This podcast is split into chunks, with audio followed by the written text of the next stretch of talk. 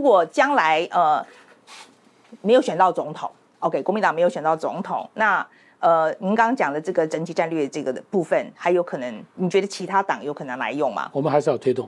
美国早就教我们了，为什么我们没有这个概念去预应这个国际情势变化的 uncertainty？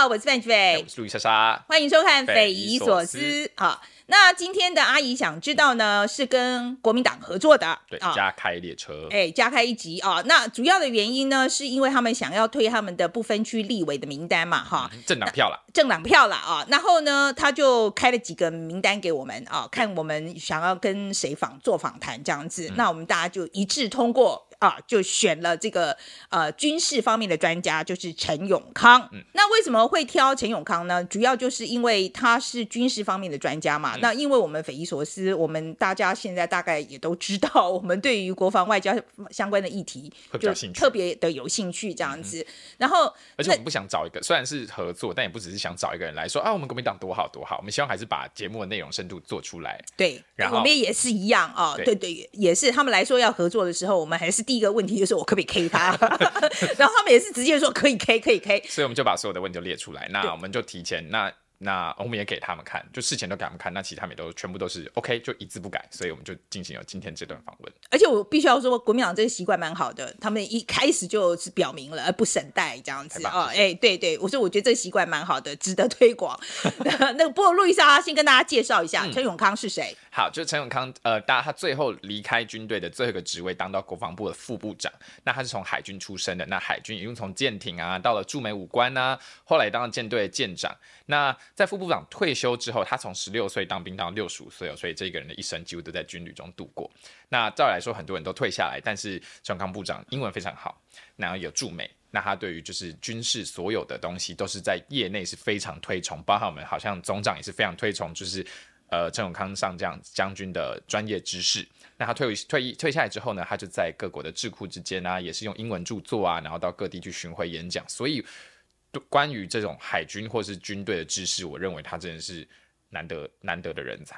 对，我们其实也有在业界问了一下这样子啊，那大家都对于陈永康，尤其是在学士啊，而且在这个，因为他常常到那个国外去出差嘛，哈，都是跟那个国外的军事方面的智库啊，还有包含像美国的国防部的官员啊这种。嗯他们常常会有交流啦，啊，所以说他其实是退休的是没有错，但是还是在这个国防的知识上面是不断精进的啊。嗯，包含他那天有给我们一个简报，那个简报他做了 二十五年，我们每一张看都看到，哇，这每个我都要看大概三分钟。对，这蛮特殊的一个，呃，真的是蛮是蛮特殊的一个受访者啊。那他他就说，哎，你们来之前，我们先做个简报，让你们大家有个概念这样子。嗯、然后这真的还蛮有收获的，说实在的，那个我东西其实我觉得可以听两个小时啦。对对对对，还蛮厉害的。那所以对陈永康呢，我们其实有几个问题了哈。那第一个当然就是说，呃，讲到这个，我们来讲国民党的 国民党的这个国防政策嘛。好了啊，那范杰扮演国民党，我扮演民进党。好了，我们来延长一年兵役啊，不行不行啦，只是四个月就好了。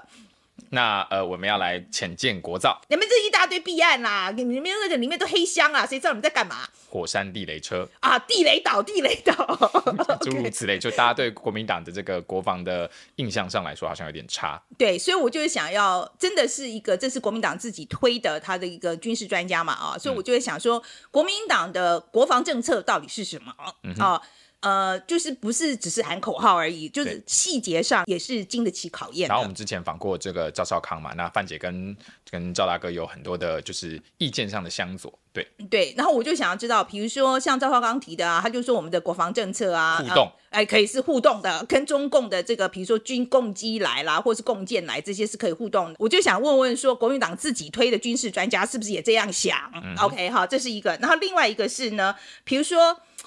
他的确是军事专家，没有错。但是在呃，他将来进去立法院是做立法委员，等于是做就全新的一个领域。政治是一个专业的话，他在军事的专专业绝对是满点。但是在政治场域的专业上来说，那这个可能会有一些磨合期。对，而且我也不知道说他的声音能有多大。对，因为其实我们长、嗯、长久以来，大家在我自己在研究的时候，感觉到就有一个状况，就是国民党在呃国防政策上面，侯友谊常跟赵康说的不一样。OK，那我相信陈永康将军他跟两位他虽然有参与，但可能也不完全一样。那在假设，因为陈将军现在是呃将军现在是放在不不安全名单里面，他如果将来跟马文军都在呃国防外交委员会当同事，他们两个意见不一样的时候。那听谁的嘞？嗯、对，是不是？所以我就觉得说，因为国民党内部其实对于国防政策，他们自己的说法真的蛮多头马车的。所以我觉得也趁这个我们访问陈永康这个机会，我们再厘清一下，就是他们到底打算怎么做。好了，那今天我们就来看看陈永康怎么说吧。当简报，我是真的非常 impressed。我我是说真的，我觉得那个。没有全部听懂，这个回去再研究研究这样子。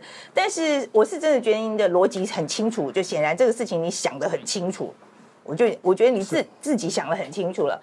嗯，将军，可是这一次要出来选立委，对你来讲是不是一个很大的决定？嗯，其实倒不是蛮大决定，我只是希望国民党，我就讲在这个政党的这个部分，尤其是不分区或者是立委份，我希望他们能够赢。您真的进到立法院之后，您最想做的是什么？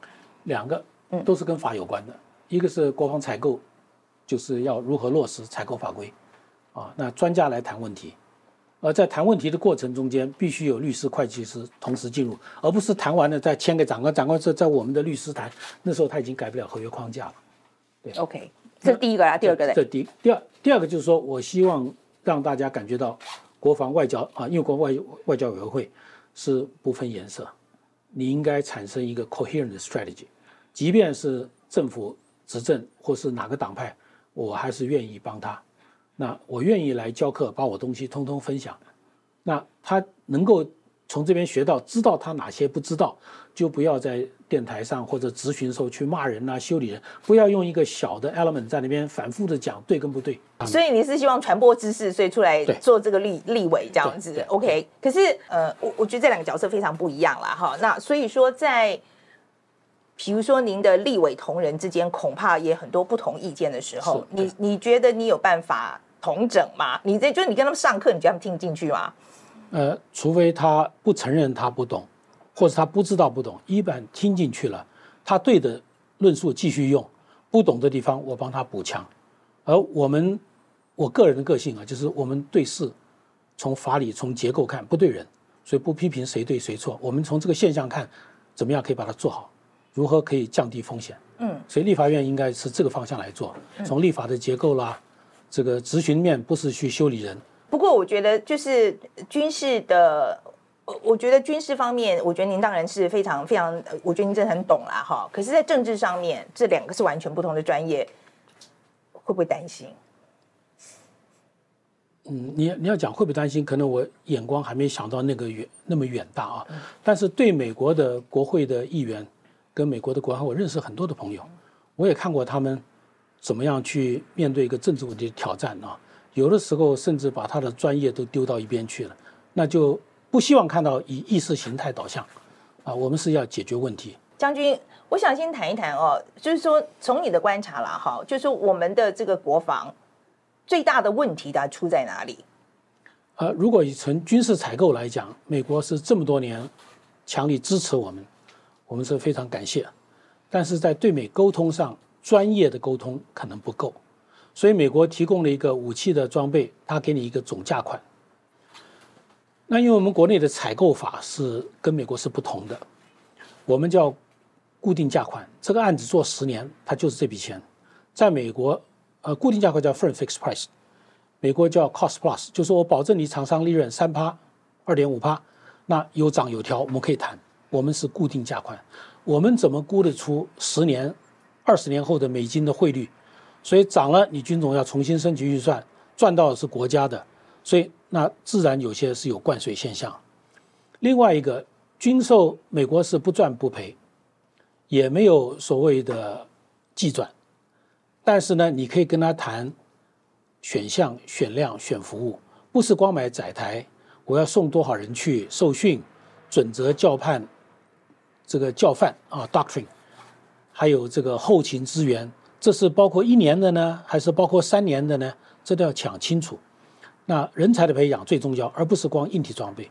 所以这个方法厘清了以后，我认为对美沟通上还有很大的改进空间，也可以强化，效果会变更好。那以前我觉得我们常常听到有些批评啊、哦，就是说我们对美国的这个就是军购啊，根本就是这个凯子，就是凯子军购这样子。你你觉得这个批评有有道理吗？呃，我觉得这里面可能他只是片面看一个现象。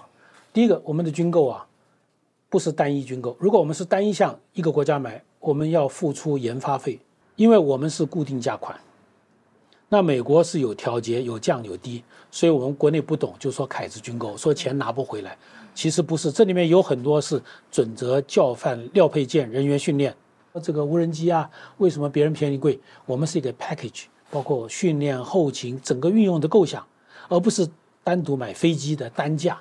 嗯，我说这个认知跟解读上有不同，我就不谈对错。嗯，OK，好，所以。你基本上我觉得你不赞同啦，就是说我们讲的这个凯子军不，你不赞同嘛？哈，好，另外一个是，我就是说我们跟美国在军购上的时候，呃，在我的理解哦，就是我们是买方，他们是卖方嘛，照理说应该是平等的，是平等。可是可是我不知道在现实上，在 negotiation 的时候，因为他们那么大，我们那么小，是不是真的是平等的？我在我们我们可以跟他们 say no 吗？我我在驻美军事代表团团长，我去谈，通通是平等的。如果你要靠传译，然后你对专案又不懂，那你就听人家讲，那你的那个瞬间的反应就会很慢。我可以讲不是 no 啊，我可以 yes，but，if only if，however，然后我把 proviso 写出来，那他就说，那我们再谈条件，而不是被迫接受。嗯。所以自己的知识更重要嘛，对不对？你你自己要搞清楚，你你在你要买什么，你你要什么，这个东西都要搞得很清楚。你自己会，然后你就不怕被人家诓。对，好。那如果说是这样子的话，你觉得美国人会硬塞我们我们不要的东西吗？这是有可能发生的事情吗？呃，我这样讲，他的利益还是好的。那他总统特别法案相当于军援，就把他库存的一部分东西拨给你。但是呢，后续的维保的钱你要在美国花，并不便宜。但我能说它的利益是不好吗？它还是良善。就良善的利益，你要考虑，你口袋有多深，就是你 trade off compromise，你要自己讲得出来。如果你讲不出来，照单全收，那你你后面就要付很贵的保养费。我们在做那个。呃，潜舰国造这个题目的时候，那时候我们访问一个学者接种，那他他那时候他就讲到一个一个 point，他就是说，他说潜舰国造他觉得是需要的，好，但是问题是美国现在的 administration 里面很多文官，就是 Biden administration 的文官里面有很多人认为台湾这个潜舰国造不符合不对称作战他们的定义，所以他一再拖延。接种他就是这个结论，他就是说，将来我们能不能继续做，他他其实是怀疑的。我不知道你同不同意他这个判断。我，我跟他看法不一样。嗯，第一个，他们有哪一个真跟美国这些学者谈过？你讲的这些我都认识，我都可以谈。但是因为现在不在职，我不去带，不去这个捞过界谈这个问题。没有潜舰，你的水面反潜兵力就没有训练的，那你的水准就降低了，你连反潜都没有办法维持。所以潜舰必须要。那能够训练水面舰的反潜力，再强化你水下潜舰的核阻力量。是不是不对称？那看你投资多少。不对称有两种，你做浅见是不对称，可对对对对方的浅见是你的十倍，那那更是不对称。那你在有限的时空里面，能不能做出这这个烧数，这是很重要的。那谈到钱的问题嘛，大家说五百亿嘛，那太贵了。以中传的角色，我帮他讲啊，他光投资设厂啊、人才培养，他可能就去掉了一百八十亿啊。这浅见假设是三百二、三百五。那第二条船怎么能用五百亿沉呢？嗯，就不行了嘛。嗯，那另外一个，第一条船报价跟第二条船、第三条船，我就讲了，你是用 firm fixed price，你怎么评估这个美金跟你涨跌的价款？所以一定有灌水嘛。所以我们希望将来行政院修法采购可以变成 cost plus 成本计价法，我保证你的利率。那美军就是这样做的嘛。所以。我们的专案管理上有很大的精进空间，合约框架的设定上有很大空间。我不知道我们的潜舰合约主合约商是台船签了几页，你知道合约？我们建龙的合约是怎么来的？所以你您的看法跟接种不一样，就是说美国的 administration 并没有反对我们呃前建国造这件事情，他们没有，你觉得没有这个问题？没有这个问题。所以我们真的要造的时候，美国是会支持我们的。对，因为你是商售嘛，他、嗯、他也没有经过军售去 review 说要不要挡你，不会，就换了政府还是要做。OK，在于做的中间专案管理，那我们要提出另外的看法。OK，好，我们这个海军的战力的更新嘛，哈，一直都有问题这样子。那常常是用非常老的这个军舰在对抗中共它的新的这个舰艇，这样。那我们监察院其实也有报告，就指责这个国防部跟海军在采购巡防舰上面浪浪费了十年这样子。您您自己的看法怎么样？呃，这个就是因为我们在整体的国防采购上啊，中科院的角色，他虽然是法人，但是部长又兼中科院的院长。可是国防部跟海军跟中科院之间只有签协议书，没有法律上的合约框架。所以当海军的主政的长官说我不喜欢这个，我要改那个，中科院摸摸鼻子就回去了。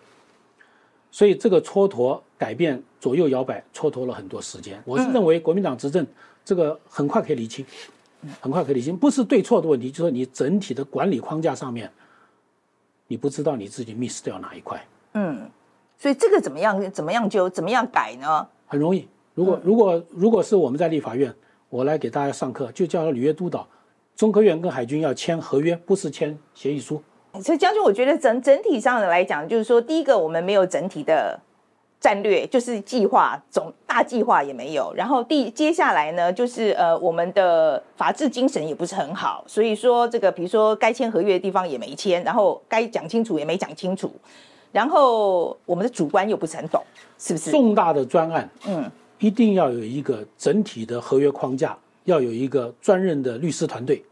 所有的对外开会，他都要在场，不是你长官喜欢不喜欢，通通做成记录。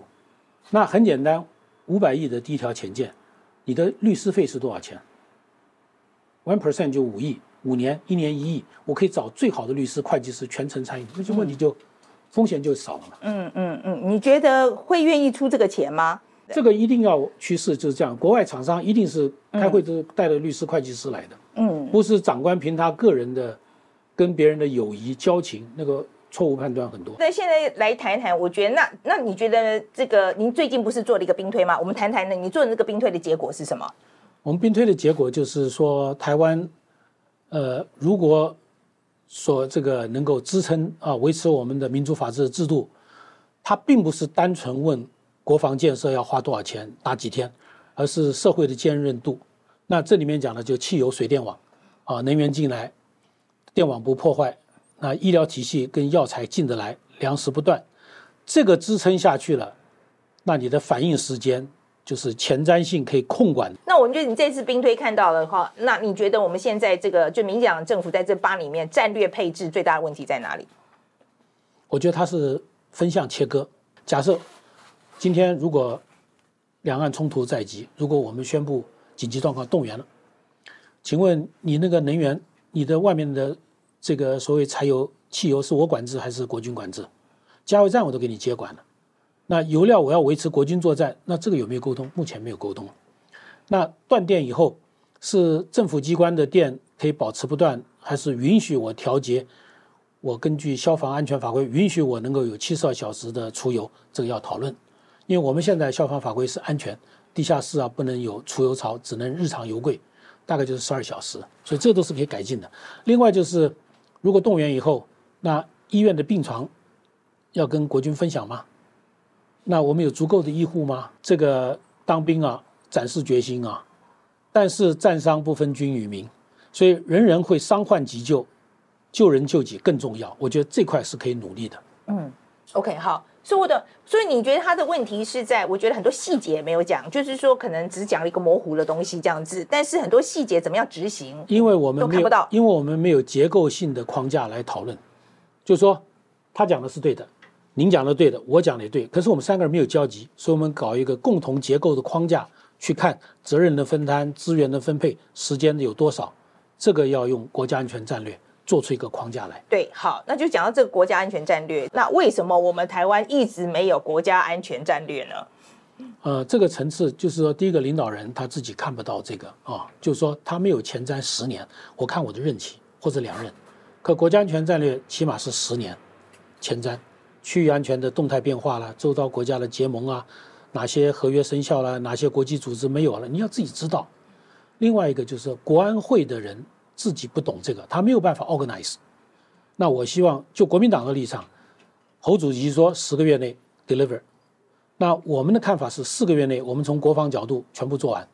你四个月就可以做出来？我现在已经框架都做好了。哦，OK，这个结构性整体战略这个整个都做四个月是可以做出来的。OK，好，嗯，那然后其他的部会再根据你的这个，我们再四个月，最后由国安会用两个月时间收敛，奉这个成峰核定，那就出来了。嗯，那绝对不是像这种简图式的啊，我们全部是用图表框架去分析，有数字，有 weighting。将军，我们刚刚讲到说，民进党做的不好的地方，但是他八年里面在国防里面，你有没有去看到他做好的地方呢？你可以评论一下。呃，我觉得他从这个对士气的鼓舞啊，他算是重视。对，那劳军啊，呃，军中的福利啊，这方面他做的是不错。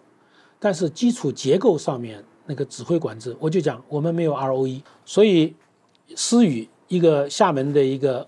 小型玩具无人机来丢个榨菜，对吧？丢个皮蛋，思宇要向金门报告，思宇向小金门，小金门向大金门，大金门向陆军总部，陆军总部向国防部，最后向陈峰报告说下次来把它打掉，这个有授权，就把他弹弓就打掉了，这叫 ROE，Rule of Engagement。对，没有没有跟他们讲要怎么办嘛，对不对？对，没有没有授权，我们通通国内有个误解，现在都是讲 SOP，嗯，标准作业程序。这个是行政流程的，不是动态的。战场的是 ROE，那现在问国军没有 ROE。巷战这个东西哦，呃，我我的理解是这样子啦，哈，就是我们这全民皆兵，我们这个 deterrence 的话，是说如果说我们有呃，其实是有巷战的能力的话，是一个 deterrence。但是侯友宜自己也讲嘛，他就是是那个，他就他的国防政策其实要包含城镇战的训练基地，但是。赵少康他讲的就是，他说这个绿营搞巷战那一套就是会完蛋。OK，好，所以您自己比较赞同哪一个说法？呃，我先，我走的路线是中间的啊，不谈谁对谁错。台湾没有巷战的空间，乌克兰城跟城之间小乡村三十公里，大城镇一百公里，所以他目前是在交通线上设战壕，阻挡俄军的车辆进去，没有打到城里面。只有那个那个呃马里乌波那个港口，那个是躲到地下去打了，其他都没在城镇啊，通通是火炮飞弹就轰了，能够撤。俄国你不管如何讨厌他，他攻城的时候会通知二十四小时、四十八小时，一百辆巴士、两百辆巴士把老弱妇孺撤掉，嗯，叫 refugee corridor。台湾有吗？你怎么会前面没有准备好？你你为什么要让他上来？没有海滩可以上来，你打什么巷战？现在的海滩通通都没有营级以上的规模，battalion level。在二次大战诺曼底登陆都是多少个师的登陆？你现在一个营级的，就算一个合成营一千人上来，西滨快速公路出不去，六个钟头就结束了。那你赞不赞成国土防卫队的概念？国土防卫队，我我认为这个名词啊会有 misinterpretation。你是不是？美国的 National Coast National Guard 不是、嗯、不是，那不行，那法规完全有问题。嗯，你在内政部底下有国土防卫队吗？你的准则教范是谁写？你跟我国军的准教 doctrine 是不相同的，会出大问题的。还有谁给你通讯装备啊？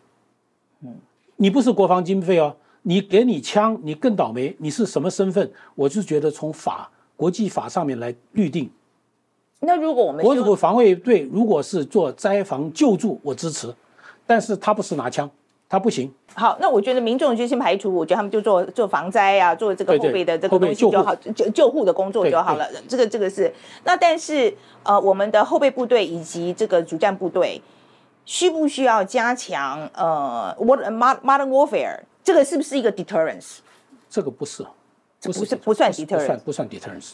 你的 deterrence 是你确保你七十二小时四电断电能够恢复，像上次演习到。台北车站，如果是共军已经上来，台北站早就停电了。然后 public transportation 早就停掉，你跑去干嘛？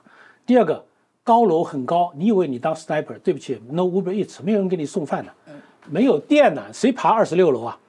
所以那个是 wishful thinking，完全外行。你在大楼里，谁给你指挥？你你你可以带两天的干粮吗？谁给你补充？完全没有构想，那是一厢情愿，看电影看来的。嗯嗯，所以你认为最重要的 deterrence 还是要加强我们自己的韧性，社会结构的韧性。嗯，医疗、电力、能源、交通、医药、粮食这个东西结构起来支撑国防，国防协助它，所以它的支撑时间是同调的，而不是说国军哪几天你社会七十小时没有电你就崩盘了。嗯嗯嗯，你你灰熊部队你你跑了二十六楼当狙击手啊？嗯，将军，您您觉得以我们台湾很简单讲，我我希望知道，就我觉得老百姓知道的只只要这一点就好了。我能，我们有能力保护自己。台湾保护自己不是光在武器装备，或者是说你讲的 deterrence 或者 determination，是在国际这个这个复杂的地缘战略、地缘政治、地缘经济 mingle 在里面的这个角色，你的角色越重要，你越安全。我曾经做过一个兵贴，在美国，就是说，二零一九年那个选举结果，他用一九九八年的中共导弹危机重现去推。日本、韩国，我们都在那边推，推到最后结果是什么？中中共找台阶，把钓鱼台拿回去了。那起码短时间对祖宗牌位可以交代嘛？那钓鱼台是一九七二年跟着琉球归还日本，但是是管辖权，不是主权，所以这个议题是比较好解决。你要拿台湾，不是台湾问题啊。那菲律宾的南海啦、东海啊、韩国、朝鲜半岛这个战争，如果起了战争，就不是我一个人问题，全部是输家。那。四月十九号的国会的那个兵推，虽然我对他的损伤承受度不同，但他们有一点很好，六天之后国际金融就崩盘了，商船货柜全部不过了，能源不过了，哪有赢家？所以，我不是说审慎的乐观，但是你也不要过度的悲观。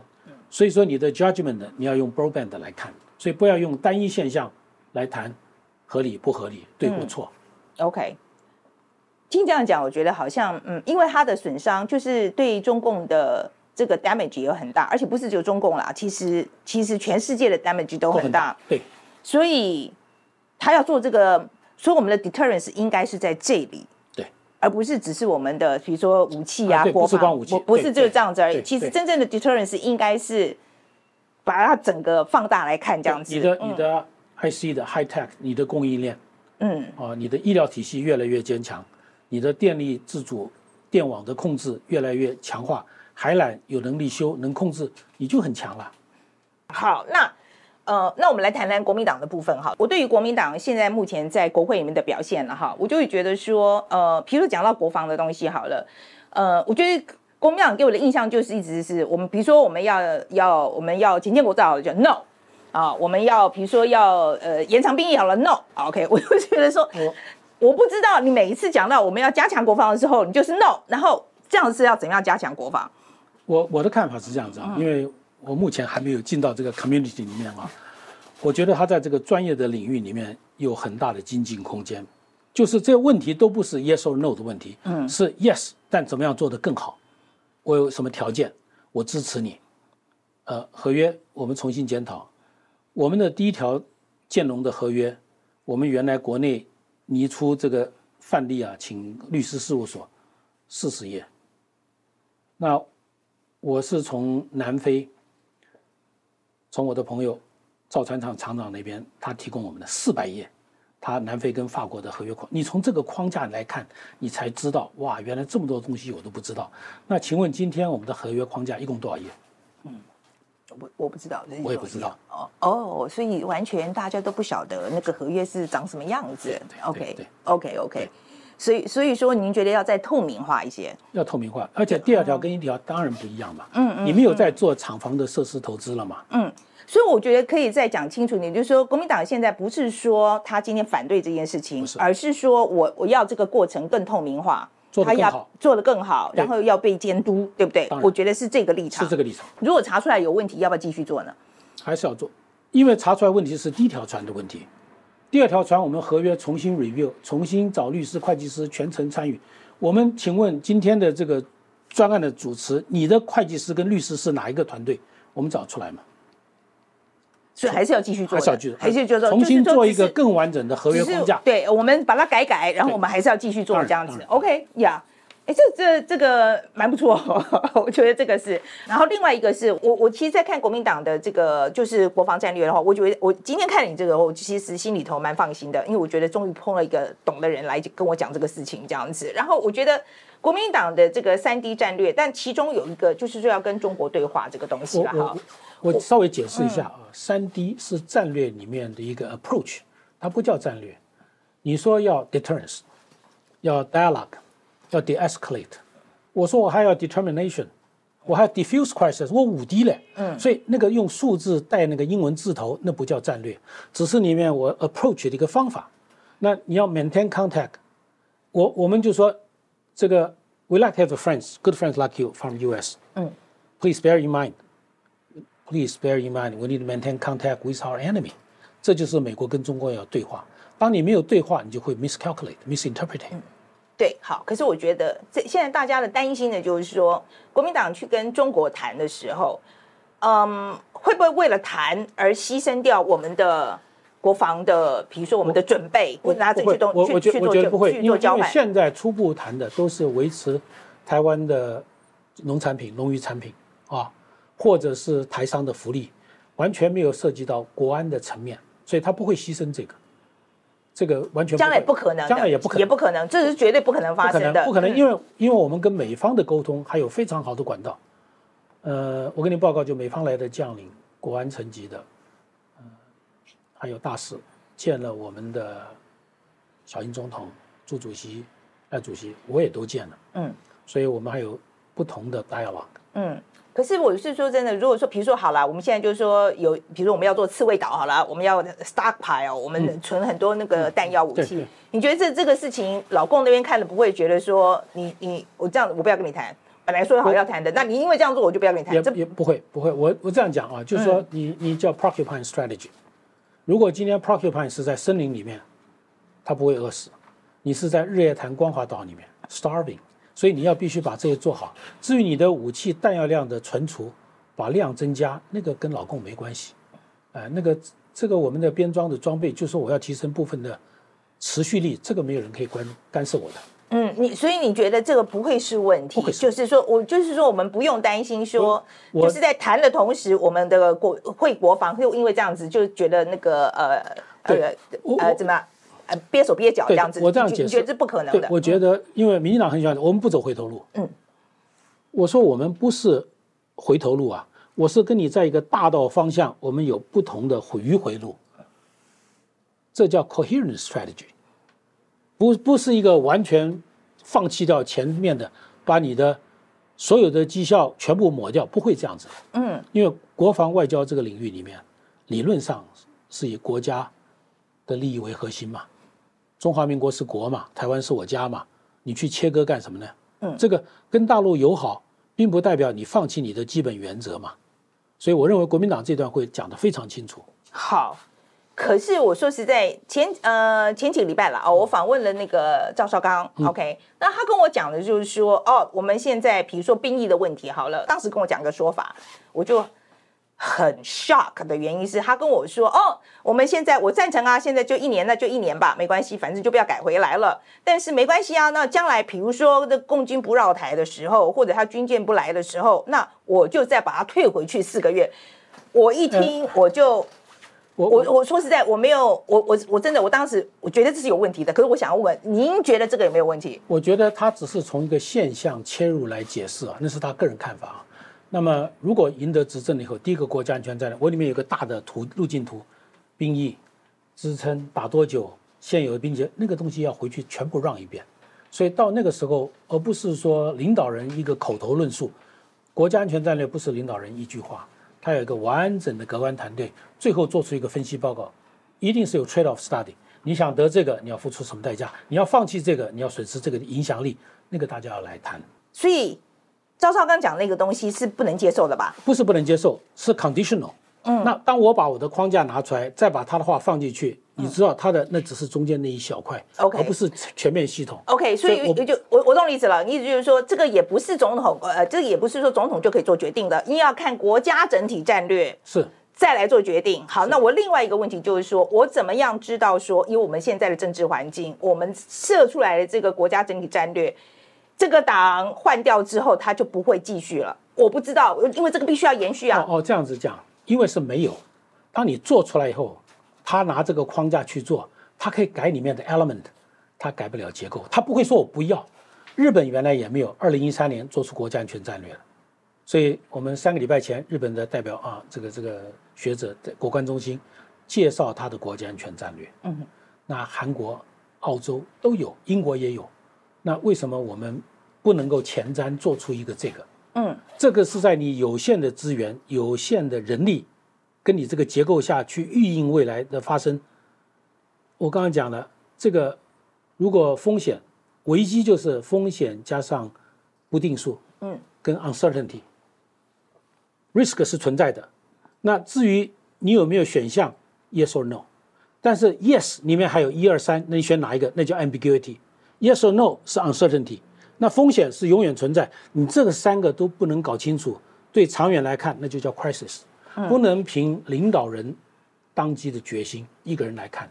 嗯，我完全同意你这样，可是我今天我们政治上做得到吗？呃，我认为未来是做得到的。嗯，第一个，第一个领导人要有。要有宏观的这个看法，他可以不接受他的部署的建议，但是在他的重要干部，他要讲话要让他讲完。OK，我过去顶过很多我的长官。我希望不管怎么样啊，我也希望说您这个国家战略啊，整体战略，对，呃，国家安全战略这个东西真的会实现这样子。然后是国民党来实现。诶，国民党会，就是说，如果将来国民党没有选到总统，那。呃，您刚刚讲的这个整体战略这个的部分，还有可能，你觉得其他党有可能来用吗？我们还是要推动，因为日本从二零一三年开始有国家安全战略了，那英国、澳洲这都有，美国早就教我们了，为什么我们没有这个概念去预应这个国际情势变化的 uncertainty，然后要变成你内部横向协调产生这么大的落差，然后去这个指是。立法院呃，是指这个，比方讲是国防部啊，这个交通部啊，或者内政部，这个这个不需要，这个是很容易可以做得到的。嗯，OK，而且消耗的资源是非常少，可是因为过去不重视。嗯，也许就是您去跟他们讲一讲以后，他们终于了解了 这个事情有很重要。另外一个问题是哦，我上次访问赵少康的时候，他说台湾夹在美美中之间哦，所以谁都得罪不了嘛，哈。呃，我想要知道说。我们在我们自己目前的状况，真的是有可能在这美国跟中间之间，我们可以有一点空间嘛？我不要讲两手策略，就是说，你觉得我们这个空间有多大？那如果真的，我们会不会被迫要选择听 USA 还是听 China？都不会，Tolerance 在你自己的手上。那美国人本来在全世界不同的国家、不同的地区，他玩的战略就是 Dual Strategy、Double Standard。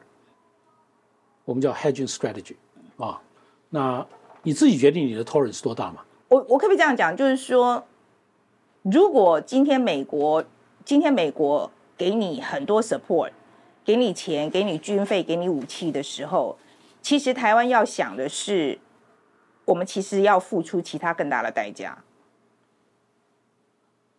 当然，美国天底下没有无偿的，我向你示出善意，提供武器装备。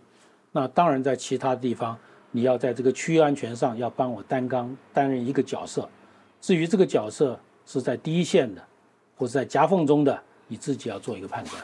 嗯哼，我我真的觉得将军讲的都很有道理哦。然后，呃，就是将来在跨党派合作上面，你觉得可能性高吗？就在国防议题上面，我觉得国防外交都有合作的空间，也有精进的空间。嗯、我个人是持正面乐观的看法，最起码我个人愿意协助。假设在立法院，我帮大家上课，不收费，你自己带便当来就是。嗯，党内的如果政治上的意志跟你不一样的时候怎么办？那我回去教书。你现在当立委啦，你不能说我就说走就走啦。那我可以把他们说服嘛？那影响到他，总要了解到这块是他不懂的东西，而不是是是概念性上的我喜欢不喜欢。嗯，好了。加油了，尽量说服。那我觉得最后一个问题就是说，请大家跟大家讲一讲哦，就是说这一次你认为为什么政党票应该要投给国民党？哦，国民党这次我我在这个不分区里面我算年龄最大的，但是这次他选的人呢、因为我是觉得各个领域的专业都进来了，所以有这个工位，有医疗系统的，也有财经专家的，也有 high tech。哦，然后也有产业链的，所以这是一个完整的，而不是意识形态表达。我算是呃比较很很很 small potato 了啊，只能够在旁边协助大家啊。这个这个，我觉得会改变现有的立法院的整个的形式跟结构。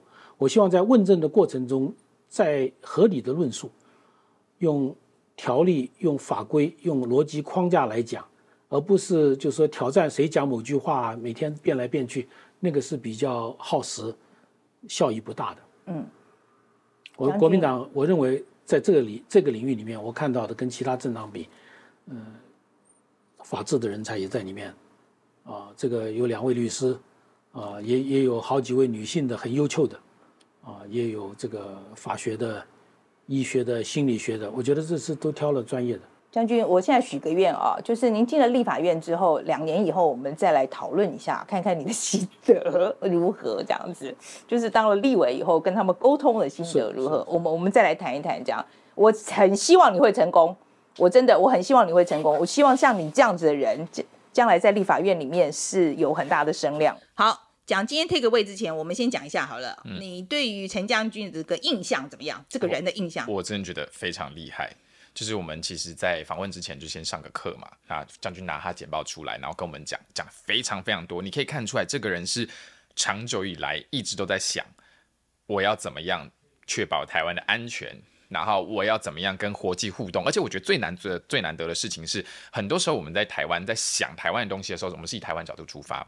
那他当光是将军有一张简报我很有印象，他光是把这个台湾呢、东南西北把它颠倒九十度来看，你就可以看出完全不一样的战略上的视角。这件事情，也就是说，当我们在思考台海问题的时候，他是真的把它放在一个全球经济的架构、军事经济的架构之下来看的时候，我觉得这一点，我觉得看得出来，这个的军事的涵养跟战略上的意义来说，都是非常的高。对，然后我自己的印象就是说，我觉得他的逻辑真的很清楚啦，哦，真的非常的清楚。然后不只是简报哦，而而且我觉得整个访谈过程里面，其实可以看得出来，他的这个逻辑的架构是非常非常明显的。哦，不讲废话，非常每字每句都是重点。没有错，所以所以我觉得是一个呃，我我觉得非常的呃认真啊。呃，而且非常的努力，呃，而且不断在接受新知的一个人，这样子。嗯、OK，好，那在讲到他他的讲的内容来讲啊，嗯、我印象最深刻的一个，当然就是讲到这个凯资外交，嗯、我们的凯资军购这个事情啊，嗯，他是直直截了当的讲，就是说没有这回事，对啊，就是说今天可能。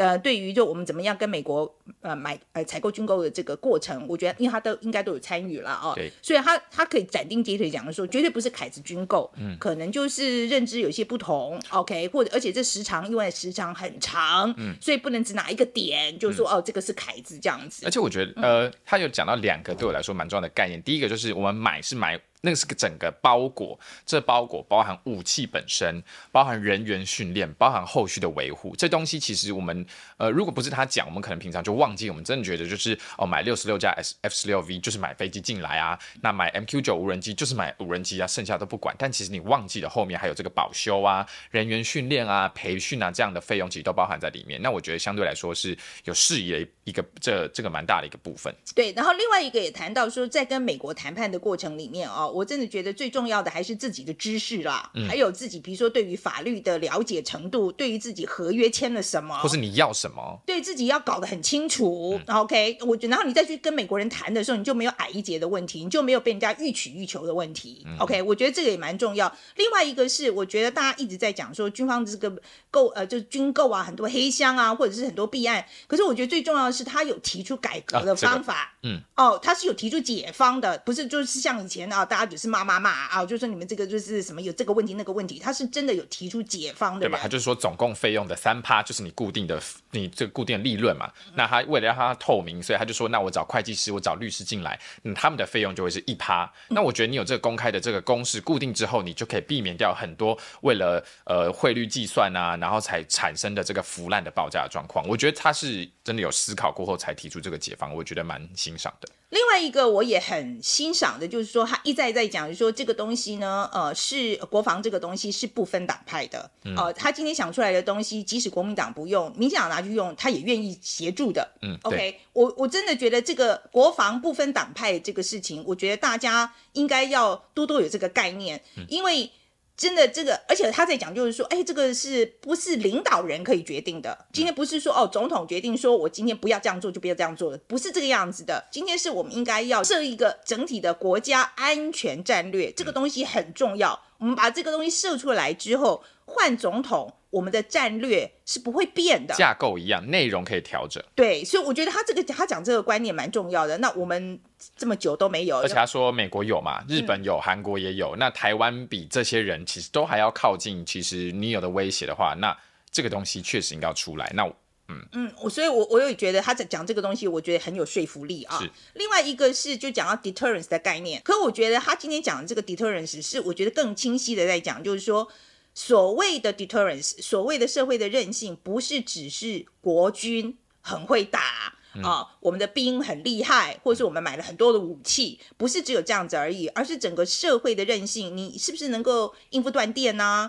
啊、呃，你这个人员伤亡很多的时候，我们的医院有没有办法收容这些伤兵啊？然后我们的人民电啊、油啊、电啊、油啊这些问题，这些都是会造成 deterrence 的一部分。所以我就觉得说，他讲的这个 deterrence 的概念，就是不是只有国防而已，而是整个社会的韧性要加强。你的社会的韧性很强的时候。后，也就是说，社会能够维持正常运作这件事情本身就是一个很好的 deterrence。即使在战时，如果我们的社会都还能够维持。